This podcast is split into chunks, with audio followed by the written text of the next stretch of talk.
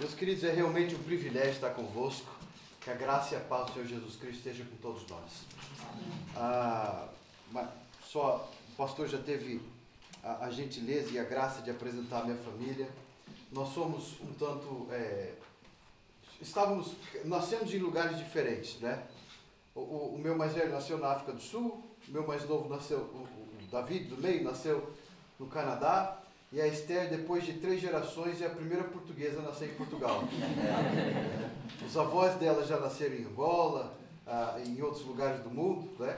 E, e depois, ah, a Estela cresceu aqui em Portugal, em Pombal, que é a família dela daquela região. Ela estava ela tava em Portugal, eu estava no Brasil e a gente se encontrou na África do Sul. No novo tempo, Deus fez ali uma obra para a gente se encontrar. E temos servido a Deus há já há quatro anos aqui em Portugal, decidimos vir para cá no início do seminário Martin Butzer e, e, tem sido realmente um privilégio conhecer os irmãos, trabalhar com os irmãos. Ah, os, eu, agora, como professor, posso dizer, né, os vossos alunos são uma bênção. Né? Eles são realmente aplicados e temos tido o privilégio de caminhar com eles na preparação do santo e sagrado ministério da Palavra de Deus.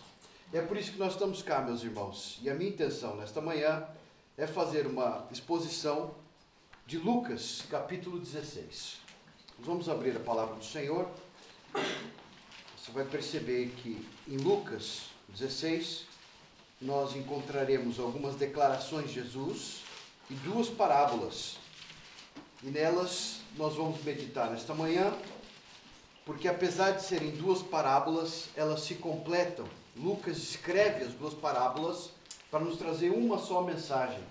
E pela graça de Deus, tenho a intenção de pregá-la nesta manhã para a edificação dos nossos corações.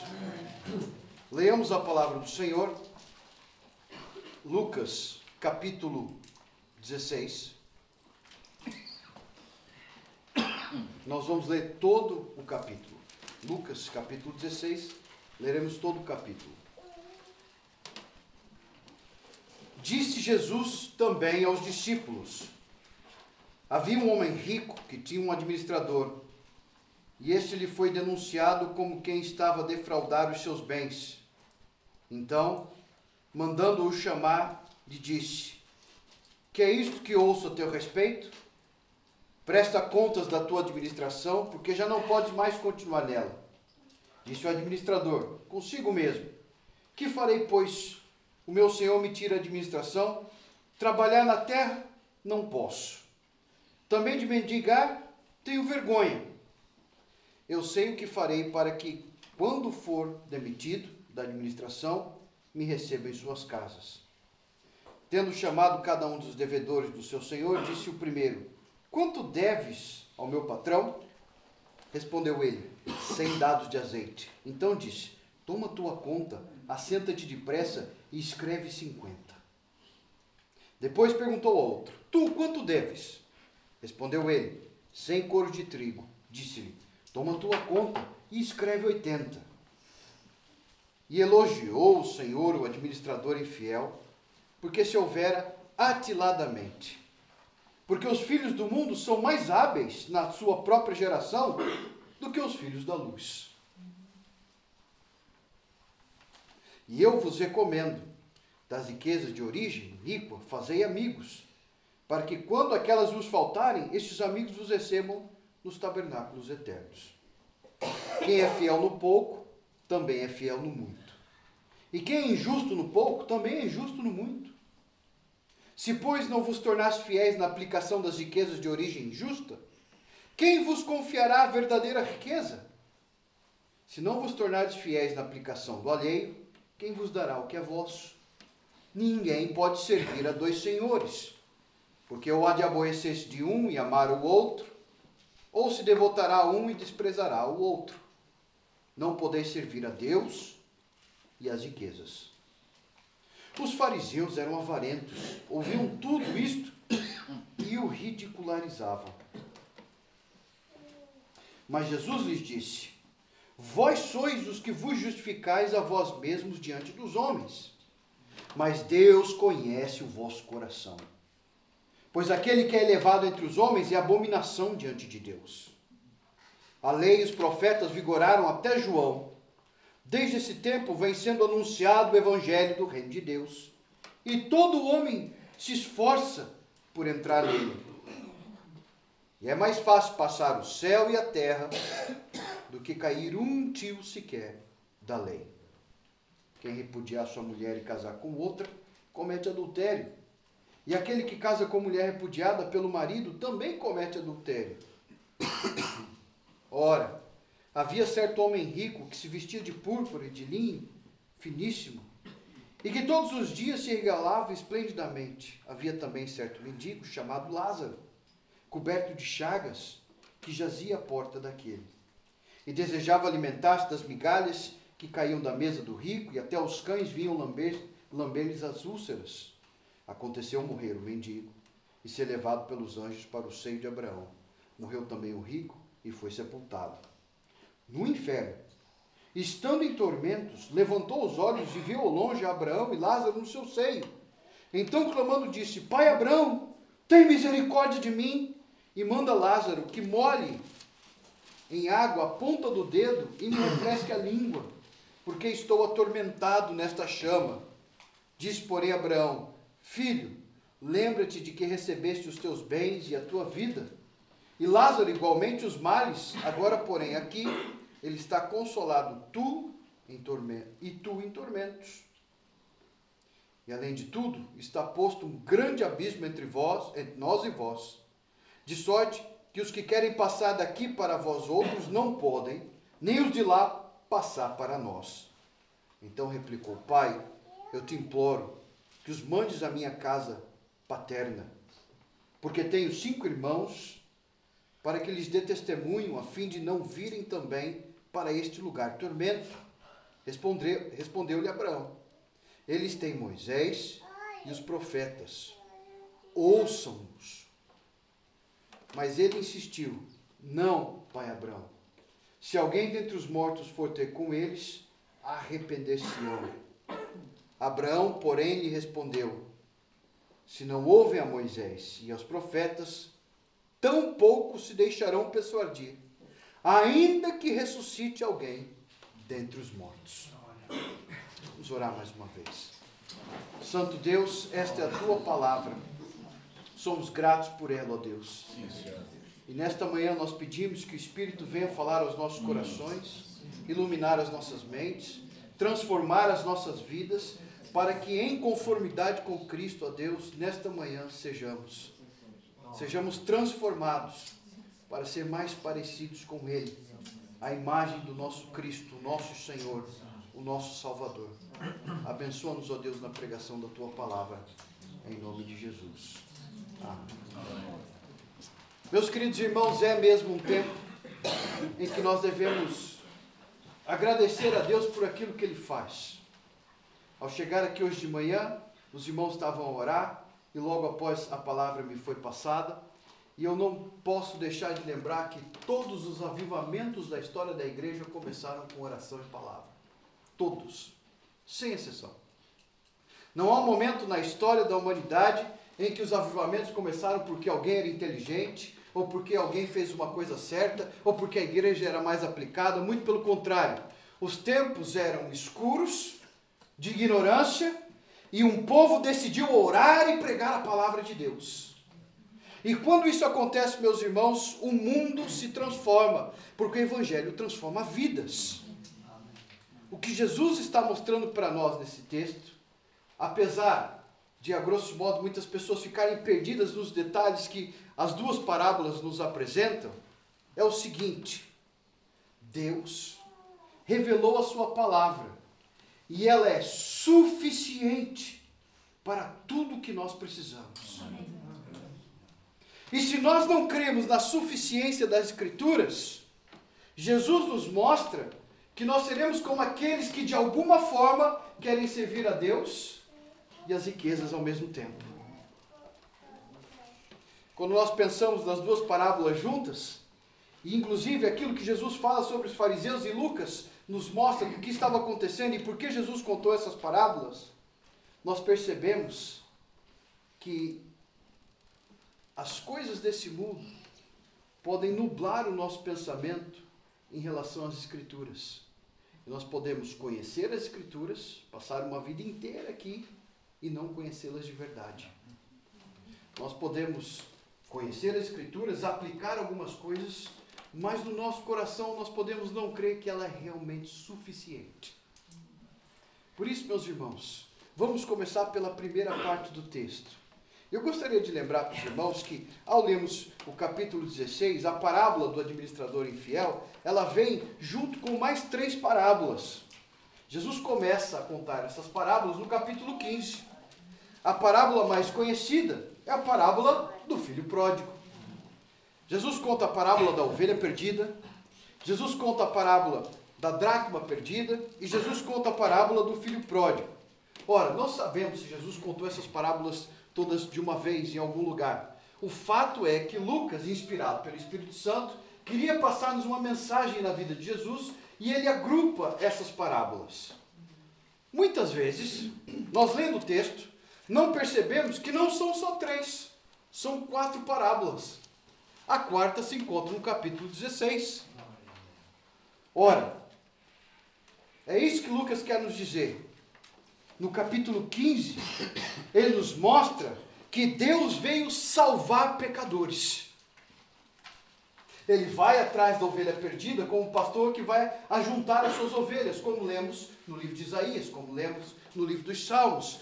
Principalmente no livro de Isaías, entendemos que Deus vai enviar o Messias que vai buscar as ovelhas perdidas de Israel. Ele vai ajuntar o seu rebanho e vai trazer grande salvação para esse rebanho. Você pode perceber isso a partir do capítulo 40 do livro de Isaías. E Jesus, mostrando aqui no capítulo 15 essa, essa verdade de que era contra, de, de que Deus veio buscar pecadores, ela era contrária ao sentimento da nação. Quando Jesus fala que nós devemos ser o sal da terra e a luz do mundo, no capítulo 14, ele está a preparar a audiência para aquilo que ele vai falar em relação às parábolas, as quatro. Só que Lucas não deixou só as quatro parábolas, ele coloca, ele, ele nos mostra o seguinte, ele conta as quatro parábolas, ele mostra um pouco mais de contexto e depois conta mais uma parábola. E essas duas parábolas é o nosso foco nesta manhã. A primeira parábola, ela parece, ela pode parecer um tanto complicado de se entender.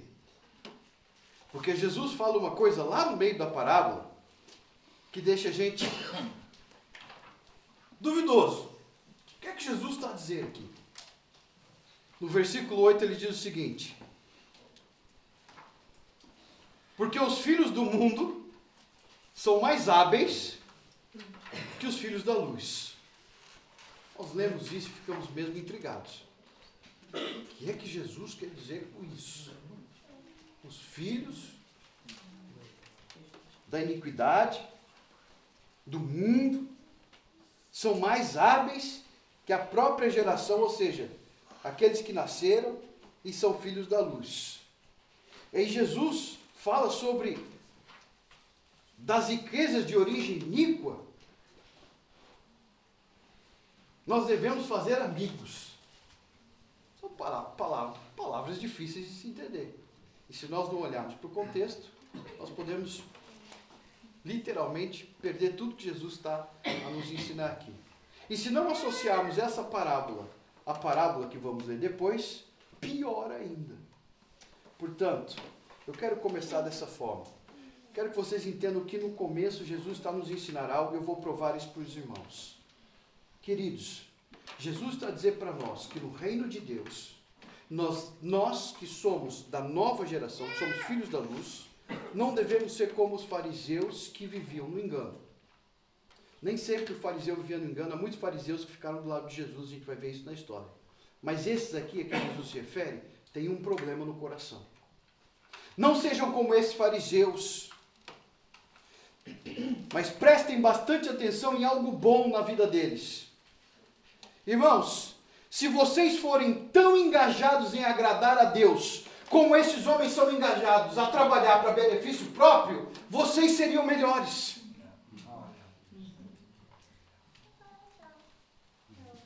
É óbvio que é uma aplicação alargada olharmos dessa forma, porque Jesus está falando sobre algo que é específico no coração do ser humano, que é idolatrar aquilo que temos. Mas há algo mais profundo que isso. Quando nós idolatramos aquilo que temos, nós realmente cremos que nós somos criadores da nossa existência. É como se nós nos colocássemos no lugar de Deus. Deus criou o mundo, porém ele tem o um mundo. Logo, eu sou o Diego, eu posso criar a minha riqueza e ter a minha riqueza. E aí eu sirvo a minha riqueza como se fosse a minha criação. E a idolatria é um ciclo que se autoalimenta. Jesus vai atacar isso veementemente, ao mesmo tempo que ele mostra para nós que nós devemos colocar os nossos corações tão à disposição do reino quanto nós colocamos para o nosso dia a dia. Talvez, sem dúvida nenhuma, melhor dizendo, muito mais. Muito mais. Por isso vamos pensar um pouco na parábola. A parábola, essa primeira parábola, a gente leu dos versículos de 1 a 13, ela tem uma estrutura que vai mostrar para a gente essa, essa relação que Jesus está fazendo. A parábola acontece, dos versículos de 1 a 8, propriamente dito. Depois, Jesus vai fazer alguns comentários sobre aquilo que ele acabou de dizer. Vamos começar com a parábola para você entender. O que acontece no versículo 16? Jesus fala que havia um homem rico que tinha um administrador, ou seja, ele tinha um trabalhador. E esse trabalhador estava a defraudar os bens. Ou seja, ele estava roubado do seu patrão.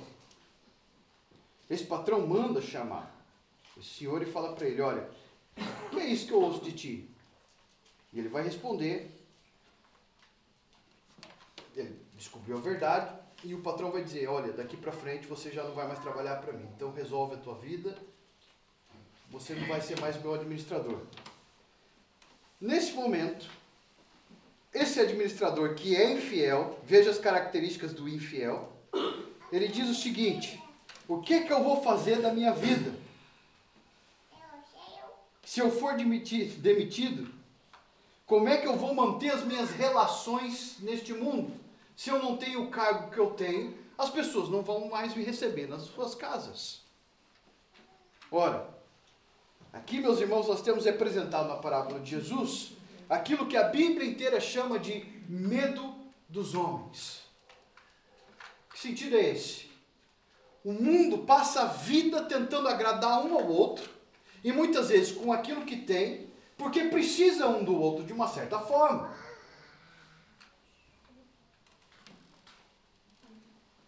É normal, essa é a relação do ser humano. Quem tem, ajuda quem tem. Quem não tem, não recebe ajuda de ninguém. A verdade é essa. Nós tentamos tapar o sol com a peneira e dizer que a sociedade é mais justa, que as pessoas que têm mais dificuldade vão receber ajuda, mas no fim do dia, meus irmãos, é óbvio no mundo, é cada um por si. Então, as pessoas se ajudam, mas sempre se ajudam com interesse próprio. A Bíblia deixa isso claro.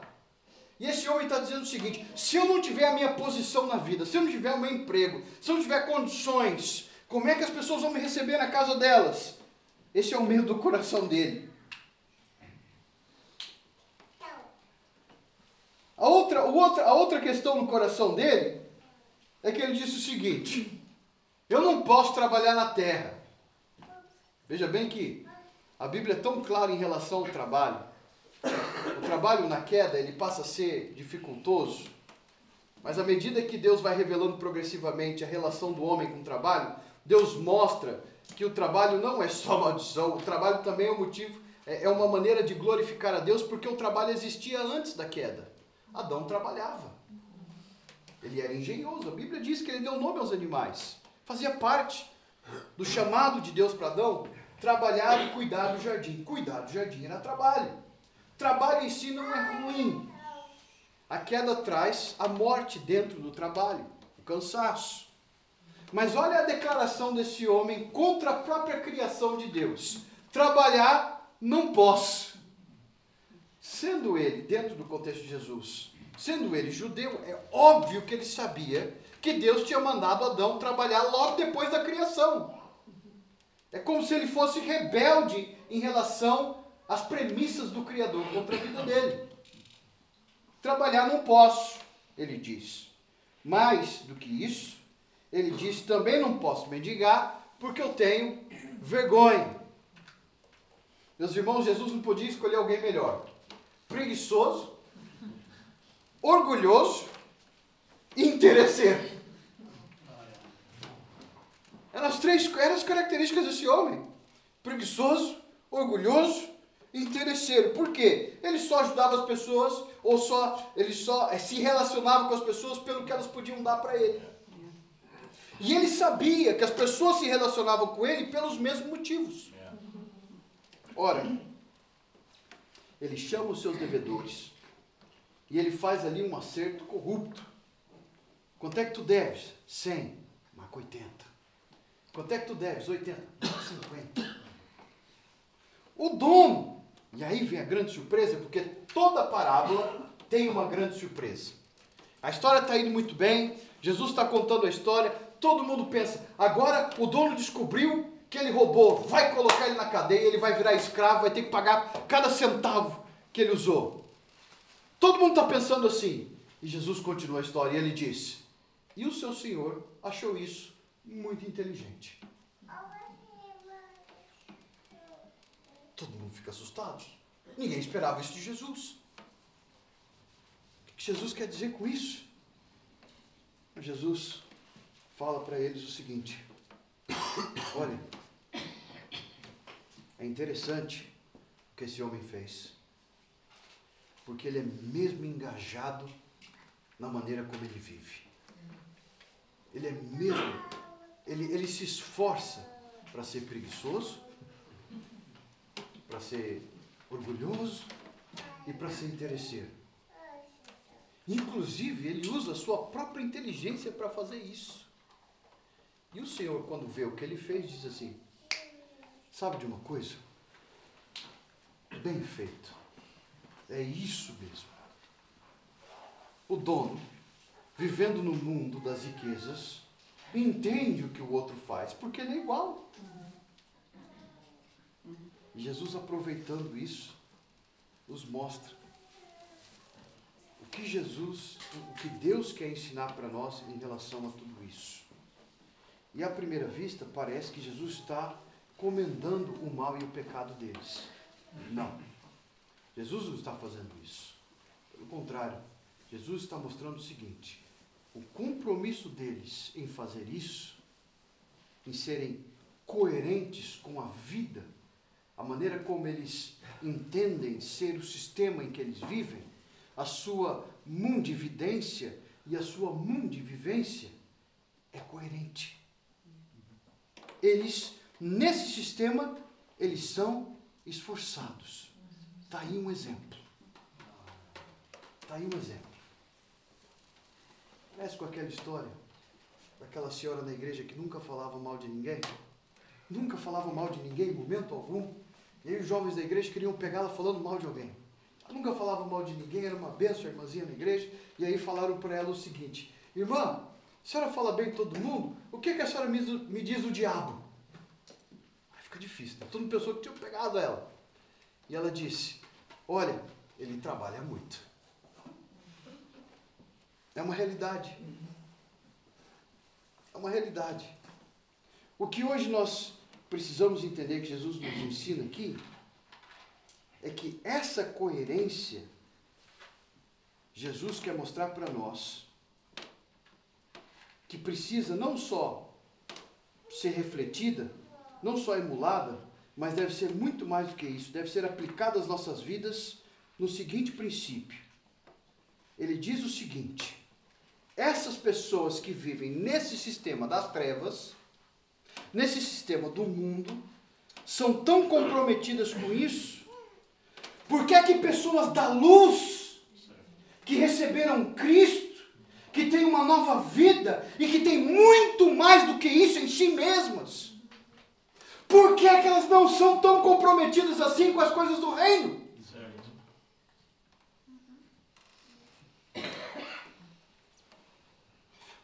Jesus passa a falar das três coisas que ele vai falar aqui para nós entendermos onde ele quer chegar com tudo isso, ainda mais. Meus queridos irmãos, Jesus nos chama aqui a construirmos coisas para a eternidade. Jesus fala: usa do que Deus te deu aqui nesse mundo, que é construído dentro desse sistema iníquo, o um mundo jaz do maligno, entendeu? O dinheiro que você usa hoje é, é seu, mas para chegar aqui muita gente foi injustiçada, coisas aconteceram no mundo, é fato, tudo isso é fato. Jesus está dizendo para gente: nós não estamos imunes a toda essa realidade do mundo, nós vivemos aqui, não somos desse mundo, mas nós vivemos aqui.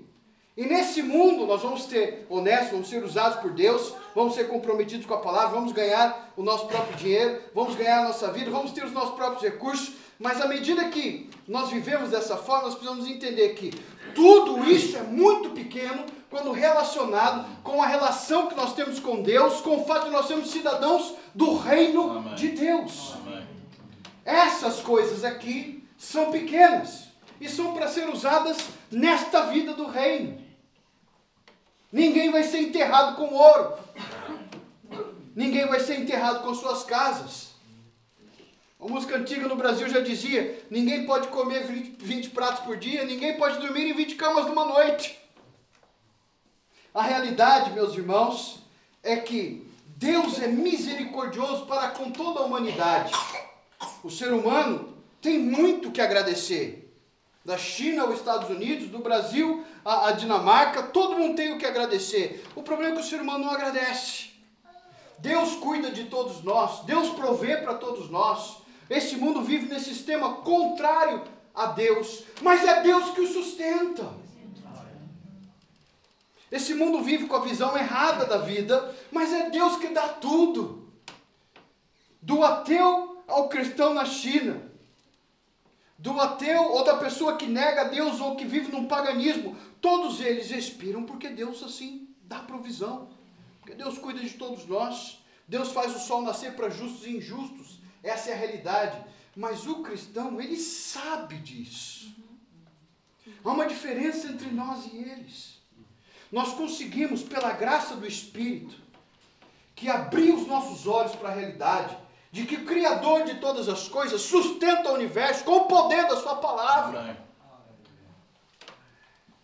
Esse mesmo Criador está a nos dizer que depois de nós sabermos de todas essas verdades, ainda tratamos a nossa vida como se nós fôssemos mesquinhos, pequenos, dependentes dos nossos próprios recursos e esquecemos que Deus é que nos sustenta.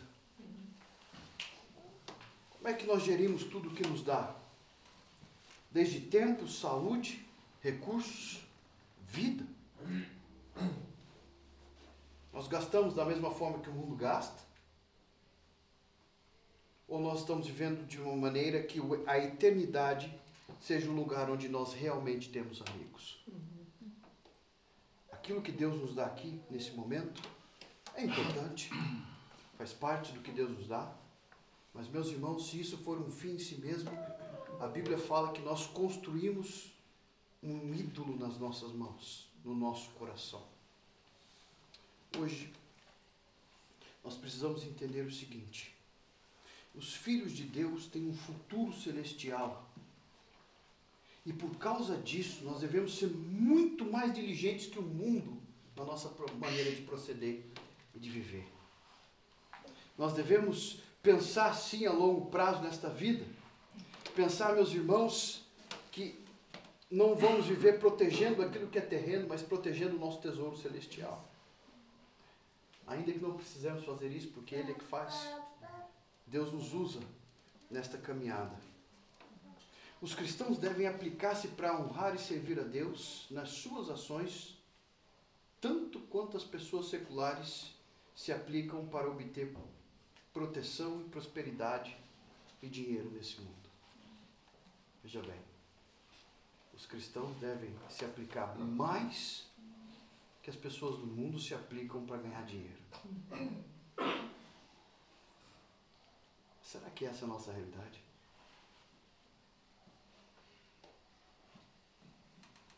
Portanto, a questão não é tanto o meio escolhido que Deus usa para fazer ou para cumprir as nossas necessidades o tipo de emprego que eu tenho, a maneira que, que Deus coloca os recursos na minha vida, a maneira como eu visto, onde eu falo. Mas a preocupação é muito mais, é uma preocupação de sabedoria, de discernimento. Por isso, Jesus passa aquelas aplicações que ele nos ensina por causa disso.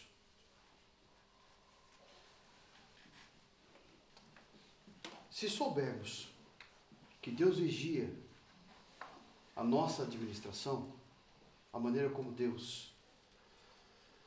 Se soubermos que Deus vê a nossa administração e Ele vê, nós sabemos disso, nós seremos sensíveis para usar os recursos que Deus nos deu de forma que sejam agradáveis a Deus. Eu acho muito esquisito quando o ser humano começa a compartimentalizar a vida e dizer, até mesmo quando nós falamos de dízimos e ofertas, as igrejas falam um pouco disso por medo de, de ofender alguém, mas essa compartimentalização da vida, como se os recursos que Deus nos deu não fazem parte da nossa espiritualidade. Esse, esse ceticismo monástico, essa, essa ideia de, de que o ser humano tem que, para ser um piedoso, ele não deve ter ligação nenhuma com o recurso de Deus, ela não é bíblica. Há momentos que a Bíblia fala, come e regala-te, come do fruto do teu trabalho. Está escrito. A questão não é essa, a questão é como você lida com aquilo que Deus te deu aquilo se torna o seu Deus ou se torna apenas mais um recurso que Deus te deu? Essa é a diferença. E tudo aquilo que Deus me deu, da saúde, do tempo aos recursos materiais, devem ser usados para agradar a Deus. Assim como o homem usa suas coisas para agradar o homem, muito mais aquele que conhece a Cristo usa o que tem para agradar a Deus. Se eles são comprometidos com isso, muito mais aqueles que foram chamados para viver de uma forma diferente nesse mundo. De outra maneira. De uma nova maneira. O nosso interesse não está nessas relações de autossuficiência, mas as nossas maneiras de viver as nossas decisões, o nosso discernimento, não são dessas autorrelações de autossuficiência, como disse antes, mas elas são completamente fundamentadas no único ser que é autossuficiente no universo: Deus, o Criador de todas as coisas, que em seu Filho trouxe salvação para todos aqueles que nele creem e que agora, pelo poder do Espírito, também sustenta as nossas vidas. Amém não somente nas coisas desse mundo, mas muito mais do que isso, Ele preserva as nossas vidas Aleluia. espirituais. Amém. Ninguém aqui nesta manhã orou uma palavra senão pelo poder do Espírito. Aleluia. Ninguém creu em nada do que foi dito nesse sermão senão pelo poder do Espírito. Ninguém leu nada dessa Bíblia, entendeu uma vírgula que fosse, senão pelo poder criador Aleluia. do Espírito de Deus.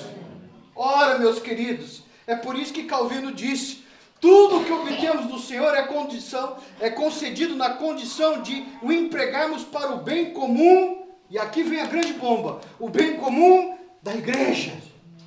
Uau! Imediatamente nós pensamos assim: tudo que Deus me dá é para o meu bem. Sim, mas também é para o bem da tua igreja. Também é para o bem da tua família, da tua igreja. Essas coisas são mesmo interligadas nas Escrituras. Família e igreja são coisas que não se desassociam. E portanto, ele diz: o uso legítimo de todos os nossos dons é uma comunicação amável, liberal com outros. Quem prioriza Deus acaba priorizando também os seus irmãos. É não pode haver uma regra mais segura, ele diz, nem uma exortação mais forte à sua observância do que quando nós nos é ensinado que todos os dons, dons que possuímos são depósitos divinos que nos foram confiados com o propósito de ser distribuídos para o bem dos nossos irmãos. E por último, para a glória de Deus. Como é que nós preservamos o nosso coração de admirarmos o compromisso que o mundo tem com o mundo e não nos tornarmos iguais a eles. A glória de Deus. a glória de Deus.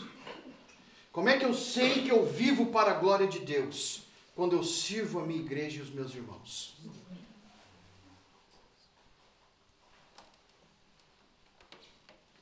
Jesus está mostrando, quando ele fala, quem serve no pouco, também vai ser fiel muito. Jesus está usando essa maneira de, é, uma, quase que uma maneira poética de explicar o que ele quer dizer. Ele está dizendo o seguinte para nós, irmãos: caráter é caráter. Quem tem caráter tem com que é pouco e tem com que é muito. O caráter ele é o mesmo, e se o caráter for baseado na pessoa de Cristo, quer sejam coisas pequenas ou questões maiores, a fidelidade é a mesma. Pois se alguém é infiel em coisas pequenas, tratará as coisas grandes da mesma forma. Jesus está dizendo isso para nós. Se, no entanto, nós somos fiéis em coisas pequenas, nós trataremos as coisas grandes de forma semelhante. Ora, talvez você possa pensar,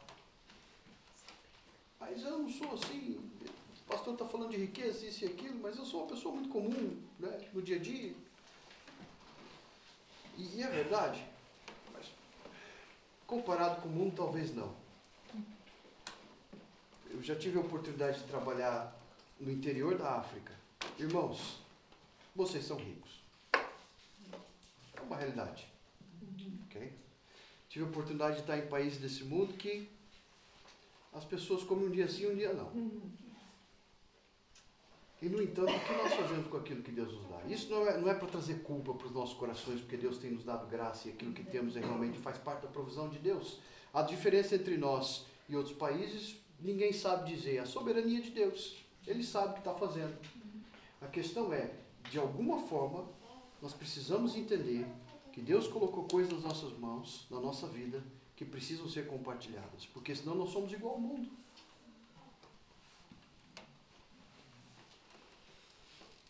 De outra forma, também quero vos dizer que aquilo que lhe parece ser não, não tão importante é por causa do seu caráter.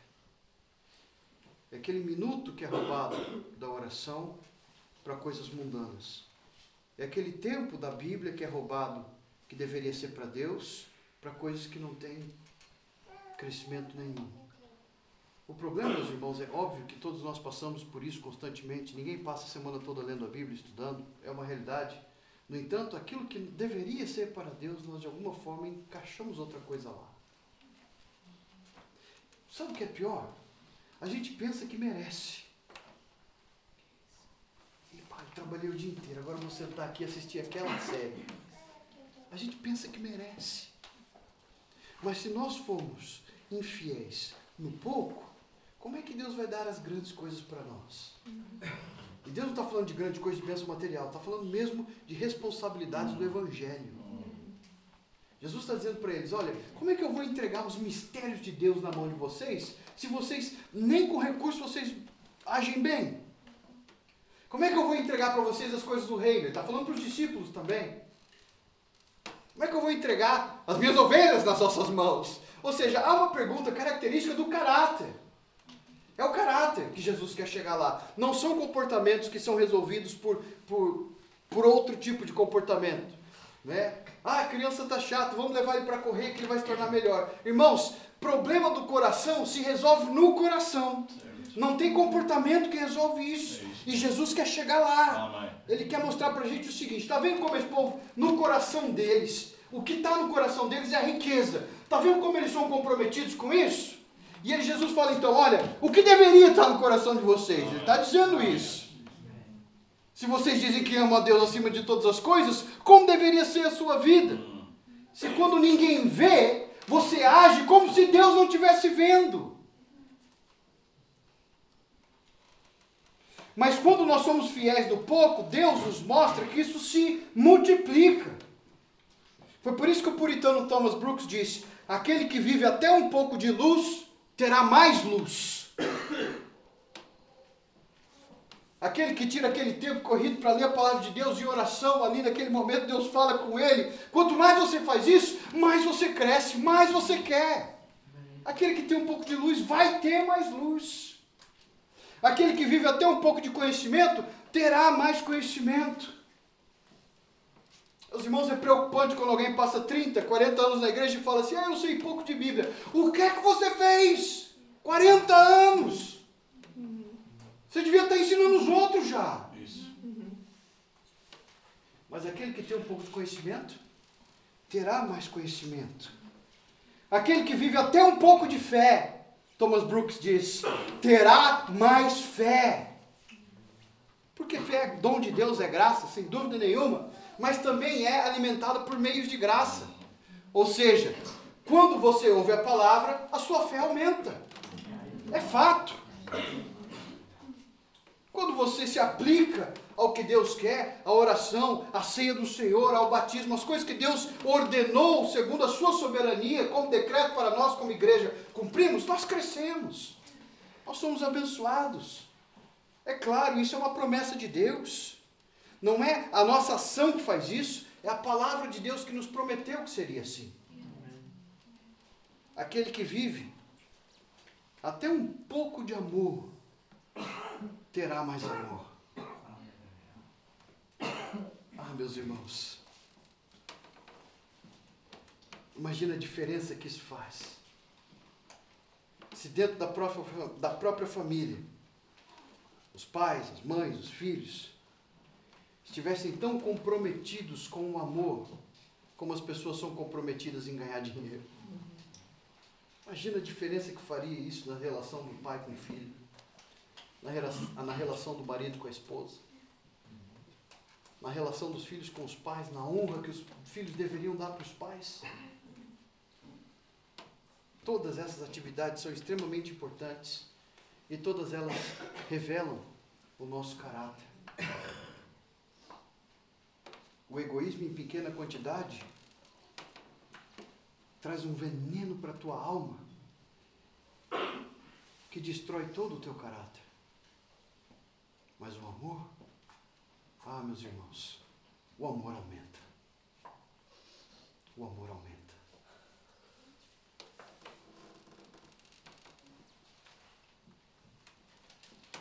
Há coisas que nós precisamos olhar para dentro de nós e pensar.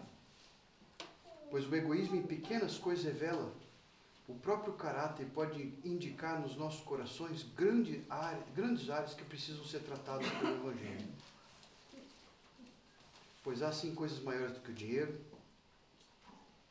há coisas maiores do que riquezas, sem dúvida nenhuma. Pois a questão aqui não é ser fiel somente numa coisa pequena como dinheiro, porque aquele velho ditado que diz, ele é bem verdade, tem gente que é tão pobre que só tem dinheiro.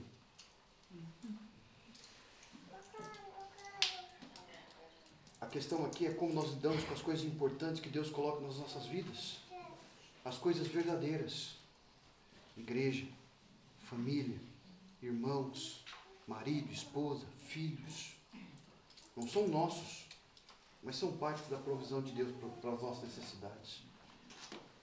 E como nós lidamos com tudo isso, demonstra o nosso caráter diante de Deus.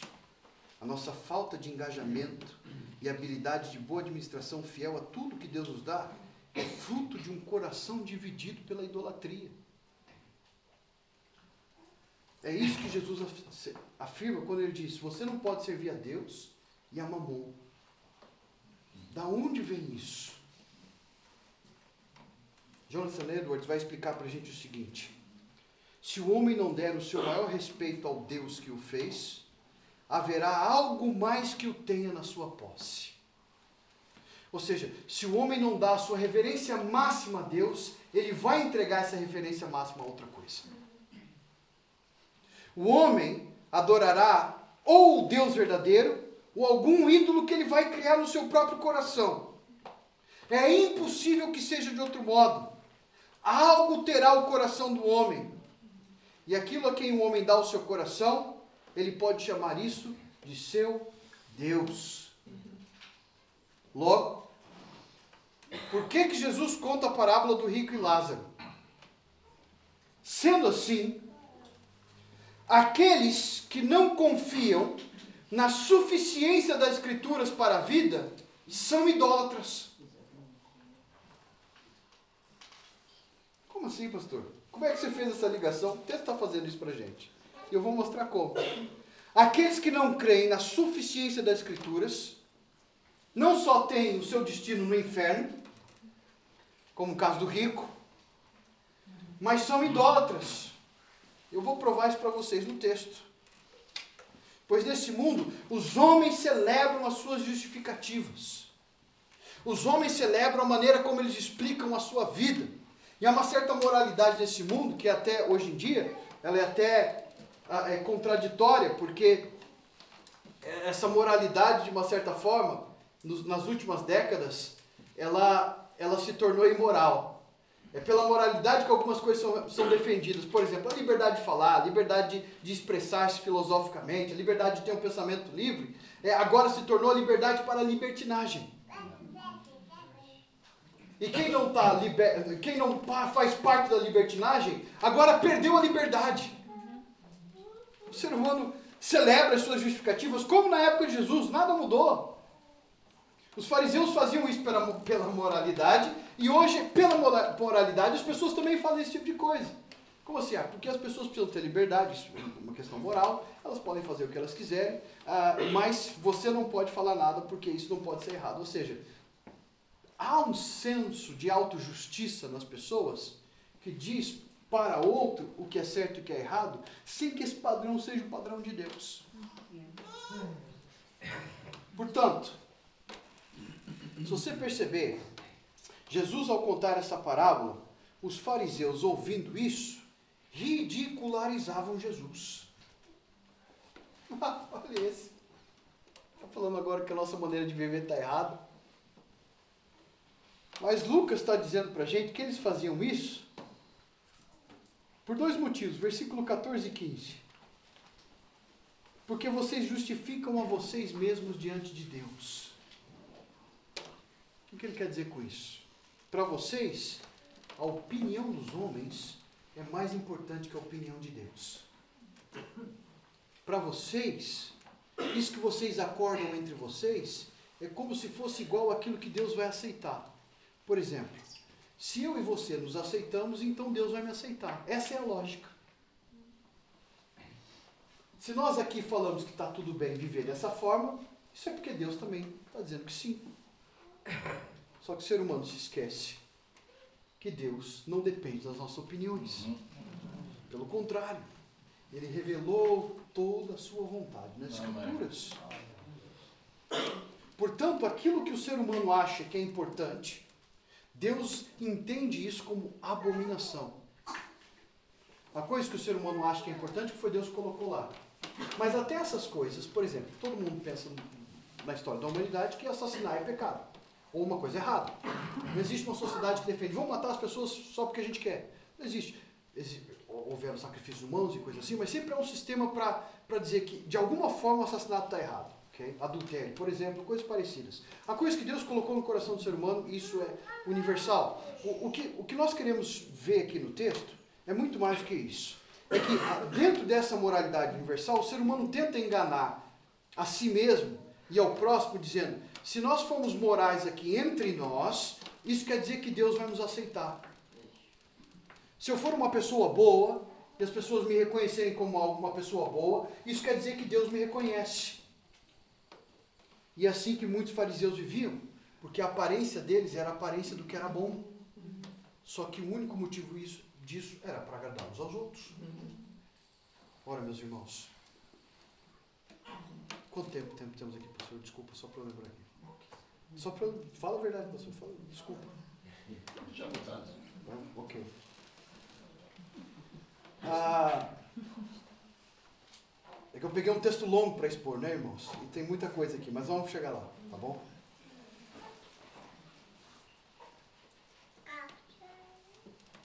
As pessoas, no versículo 15, usam dessas justificativas para entenderem que Deus vai aceitar. Por quê?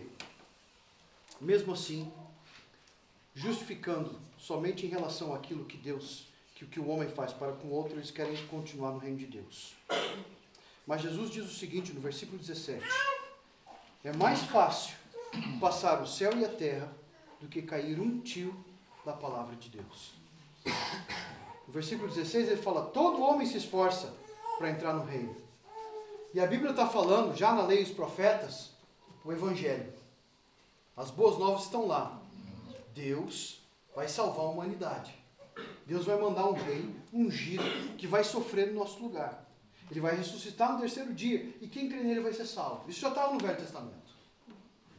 E Jesus está dizendo: e vocês pegam o Velho Testamento, justificam-se entre vocês com algumas coisas que estão lá, ou seja, vocês interpretam da maneira como querem e querem que isso se justifique diante de Deus. Qual o exemplo claro que Deus dá, que Jesus dá para nós, entendemos que eles estavam fazendo isso? É a maneira como eles tratam o divórcio. Jesus chama a atenção deles, eles sabem exatamente o que Jesus está dizendo. Okay? O assunto aqui não é divórcio, o assunto aqui é Bíblia. E ele está usando o divórcio para mostrar para eles que eles não lidam com a Bíblia muito bem. Ou seja, eles não lidam com a Bíblia muito bem porque eles têm ídolos no coração. Eles não lidam com a Bíblia muito bem porque eles preferem as riquezas do que Deus. Estão entendendo a, a, a, a, linha de pensamento que Lucas está trazendo para nós através do Senhor Jesus? Ele está dizendo o seguinte: olha, no divórcio, vocês sabem o que está certo e o que está errado. Vocês sabem que quem repudiar a sua mulher comete adultério. O que ele está dizendo com isso? Porque lá no Velho Testamento, você vai ler em Deuteronômio, vai ler também em Êxodo, você vai ver nas leis de Deus que, por exemplo, a, Êxodo 24, você vai perceber o seguinte, que a, a premissa para a possibilidade de adultério era um relacionamento ilícito. Okay? E há uma lista disso em Levíticos, há uma lista no Velho Testamento que seria ilícito adultério, a pornografia, tudo, todas essas coisas que, a Bíblia, que Jesus vai chamar de porneia no livro de Mateus. A porneia quer dizer todas essas relações que estão fora dessa união que deve existir entre um homem e uma mulher e que essa união não deve ser quebrada, a união do casamento.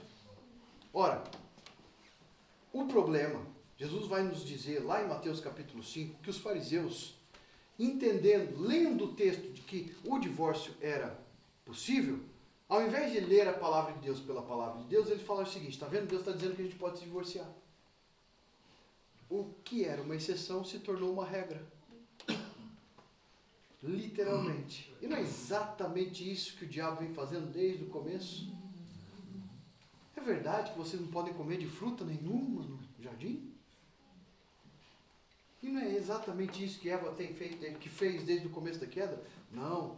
Olha, eu não posso nem tocar Há um aumento. Há uma negação. Eva, na queda, não creu que a Bíblia era suficiente. Ela teve que inventar mais uma regra. Os fariseus eram pessoas morais e cheias de regras. Mas eram regras inventadas. A Bíblia não era suficiente. Não era suficiente para o coração do homem, porque eles amavam as riquezas. Não era suficiente para o dia a dia, porque eles queriam agradar uns aos outros. Meus irmãos, para quem a Bíblia é suficiente, não dá para ser compatível com a Bíblia sendo suficiente e eu querer agradar esse mundo. Não dá. Não dá para a Bíblia ser suficiente para mim e eu viver para as riquezas. É incompatível. Não tem como. Então Jesus passa a nos mostrar que alguém demonstra isso para nós. O cenário da história são três atos. Havia um homem rico que se vestia de púrpura e de linho finíssimo. Versículo 19. Todos os dias se regalava esplendidamente. Irmãos, havia um homem que vivia como rei. É isso que o texto está dizendo. A cor púrpura, reis. Fazia o que queria, esplendidamente, coisa de reis. Havia um homem que vivia como rei. Havia também um certo homem que era um pedinte, mendigo. Esse homem tinha nome. Já perceberam isso na história? O rico Não tem nome. Lázaro tem.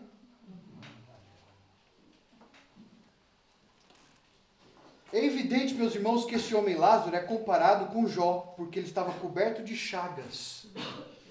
Essa frase é usada para descrever a situação de Jó lá no Velho Testamento. Coberto de chagas. Imediatamente, quem ouviu a expressão percebeu que Jesus estava ligando a fidelidade e a justiça de Jó com a daquele homem. Ou seja, ele não está aí por causa de pecado, talvez ele está aí porque ele é justo. Vê o grande reverso da humanidade? O que para o homem parece derrota, para Deus é vitória. Ou porque o homem, para aquilo que o homem pode, para aquilo que o homem pensa que é vergonha, para nós é vitória. A cruz é vergonha, mas é o poder de Deus para nossa salvação. Não há nada mais belo do que Cristo fez na cruz, mas aos olhos do homem é horrendo é maldição, é chaga. Todo mundo quer viver como um rei, como um rei, mas ninguém quer ter chagas nessa vida. As chagas, meus irmãos, traziam a necessidade, ele precisava se alimentar, ele queria comer até das migalhas do homem rico.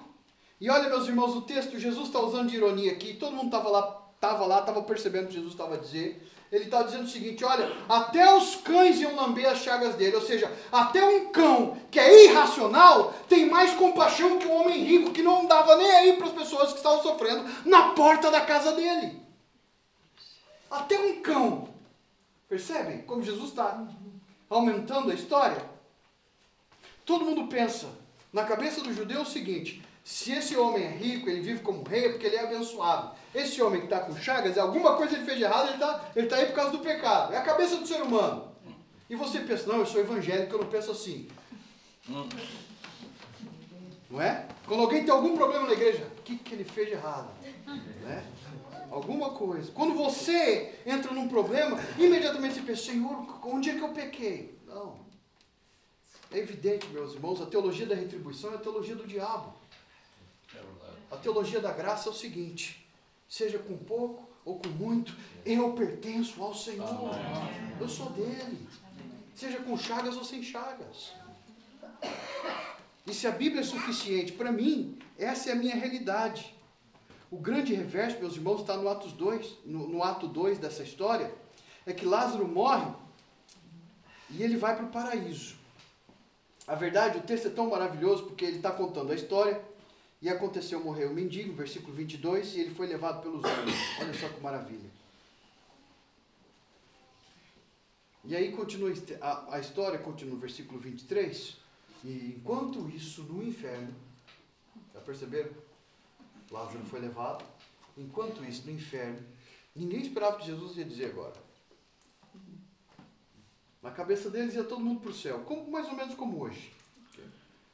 A pessoa, desculpa a expressão bem brasileira, a pessoa é o capeta na vida. Quando morre, ai, como era boa, né? Uhum. Mas era mais ou menos isso, né? Foi, foi para Deus, né? Acho que mesmo. Né? Foi para Deus, descansa em paz. Não, na verdade, a, a, gente tem que ser claro a realidade. E justamente por causa disso, essas coisas, nossa cultura impede o ser humano de depender de Deus. Porque ele acha que ele vai, vai ficar bem depois que ele morre. Não vai. O texto é claro, no inferno, o rico penava. E você pensa, mas agora no inferno? E Jesus, não vamos perder nos detalhes aqui, porque isso aqui, esse texto não foi nos dado para dar teologia sistemática do que acontece depois da morte, mas é um texto que esclarece algumas coisas. Ele vai para um lugar chamado Hades, não é um inferno ainda, a gente é que chama de inferno na nossa língua portuguesa. O inferno é a segunda morte, o lago de fogo, isso é lá no futuro ainda. Essa pessoa vai ressuscitar com um novo corpo para passar a punição eterna. Como os crentes vão ressuscitar com um novo corpo para ir para a salvação eterna? O que acontece aqui é que eles estão no paraíso, no seio de Abraão e no lugar dos mortos. Essa é a expressão no grego, no lugar dos mortos. E aqueles que estão no lugar do tormento, que não estão com Cristo.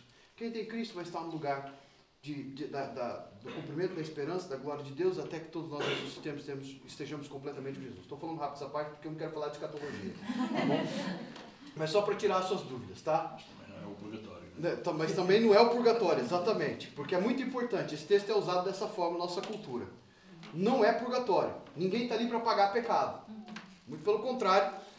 Abraão vai ser muito enfático em dizer o seguinte: há uma separação entre nós, ninguém passa de lá para cá. O texto é muito claro. Nesse ponto, Jesus queria sim ensinar o que acontece depois da morte, mas o que era principal era o seguinte: que muitas vezes a gente perde na história. Meus irmãos, quem vive nesse mundo para si mesmo e para as coisas desse mundo, nem quando vai para o inferno muda. Ninguém está arrependido no inferno. As pessoas continuam, as pessoas que eram lá. Olha como acontece o segundo ato, o reverso. Ele está no inferno. Ele vê Abraão e Lázaro, e ele continua pensando que Lázaro, Lázaro deve ser um servo dele. Veja a arrogância dele. Ele se direciona, ele não pede a Deus perdão, ele não se direciona a Deus, ele não fala que está arrependido, ele fala assim: Abraão, manda Lázaro molhar minha língua aqui. Até no inferno ele acha que os outros devem ser empregados dele. Literalmente. Ele é arrogante. Ele é como aquele que, lembra da história? Ele é como aquele que não queria trabalhar, ele é preguiçoso. Ele vive para agradar os outros, ele está ligado, ele, ele tem essas relações com família, mas as relações não são baseadas no amor de Deus, são baseadas numa espécie de interesse, até uma certa compaixão com os irmãos, mas ela não é baseada no amor bíblico, porque a Bíblia não é suficiente. Ele fala, Abraão, manda ele molhar minha língua. Abraão fala para ele, olha, ele já passou Nessa vida ele teve que ter, ele passou as dificuldades, mas ele está aqui. Você está aí recebendo o que você teve. Em que sentido? Você, você viveu para esse mundo. Logo, tudo de bom que você construiu é só para esse mundo. Lembra quando Jesus fala que quando a gente faz algo de bom ou dá uma esmola, a gente não deve tocar trombeta? Porque se nós tocarmos trombeta, a gente já recebeu a recompensa daquilo que fizemos. Jesus está mostrando para ele que a recompensa do que ele fez já estava lá. Acabou. A de Lázaro é diferente. Sendo comparado com Jó, era alguém que temia Deus pela palavra. Então é que Jó vai dizer no final da sua história: Antes eu ouvia falar, agora os meus olhos te veem. Ora, qual a diferença entre um e o outro? O texto está nos dizendo, agora no final, é que a diferença entre Lázaro e o rico, e os, a diferença entre os filhos da luz e o, o servo infiel, é essa. No coração do rico, a Bíblia não era suficiente. O que, que você está falando, pastor? Olha o que ele pede. Abraão, mais uma vez, ele pensa que Lázaro tem que ser o empregado dele. Abraão, manda Lázaro aparecer para os meus irmãos, porque eles estão vindo para o mesmo lugar. Ele sabe que os irmãos dele não vivem para Deus. Ele sabe que os irmãos dele vivem para as riquezas como ele viveu. Manda ele vir aqui avisar. E Abraão responde para ele: Eles têm a Bíblia. Eles têm a lei dos profetas. Mas Abraão, a Bíblia, é, é, o, o diálogo é mais ou menos isso. Abraão, não, Abraão, olha como ele, olha como ele é. Irmãos, ele está falando com Abraão, não é qualquer um não. Né? Ele fala no versículo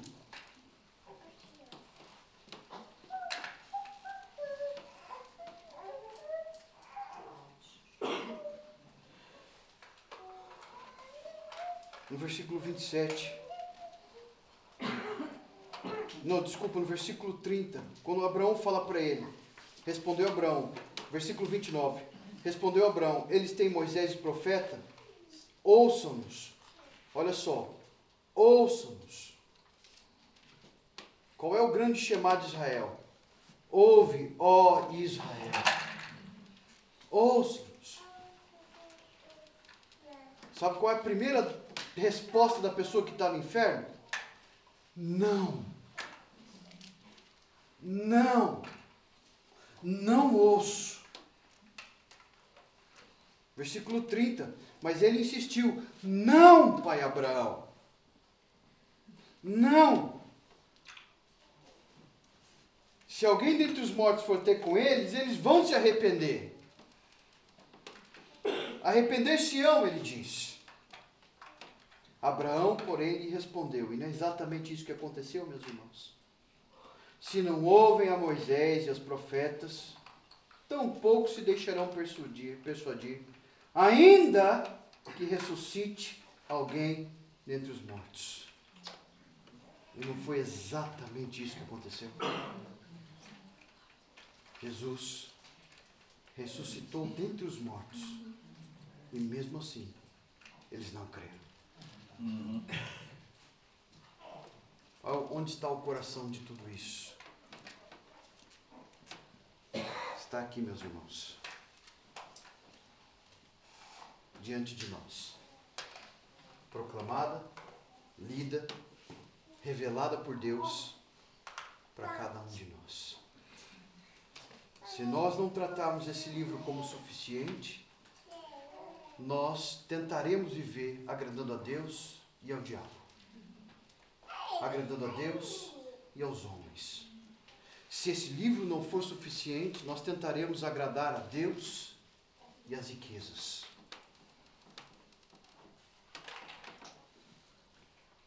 Se a palavra não for suficiente, como crerão?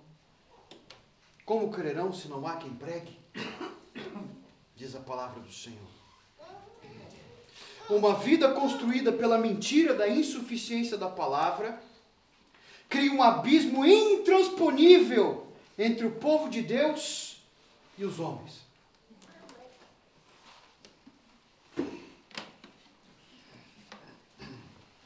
Esse abismo absorvido pela justificação que os homens criam entre eles mesmos. Porque essas justificativas são centradas neles mesmos. É por isso que Agostinho vai dizer: quem escolhe o que crê na Bíblia, não, esco não crê na Bíblia, crê em si mesmo. Ou esse texto de Gênesis Apocalipse é a palavra de Deus, e suficiente para que o homem viva toda a vida de piedade, para que o homem viva toda boa obra, ou nós criamos uma maneira de tentar agradar a Deus e os homens. Jesus nos conta essa parábola para dizer o seguinte: o fim daquele que não crê que a Bíblia é suficiente é o inferno. O fim daquele que vive tentando agradar a Deus e a Mamon é o inferno. Não tem meia salvação. Ou nós temos a justiça do reino impressa em nossos corações, mudando tudo o que nós somos, no pouco e no muito. Ou não. Ou não.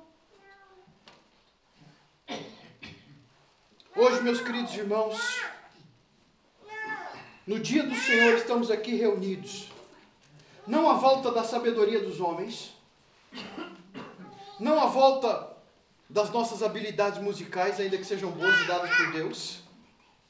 Não a volta da nossa beleza, ainda que sejamos todos bonitos. Não a volta nem do nosso carinho pelos outros, ainda que isso seja produto da obra de Deus em nossos corações. Nós estamos aqui pura e simplesmente porque Deus fala conosco. E porque Deus fala conosco, isto nos é suficiente.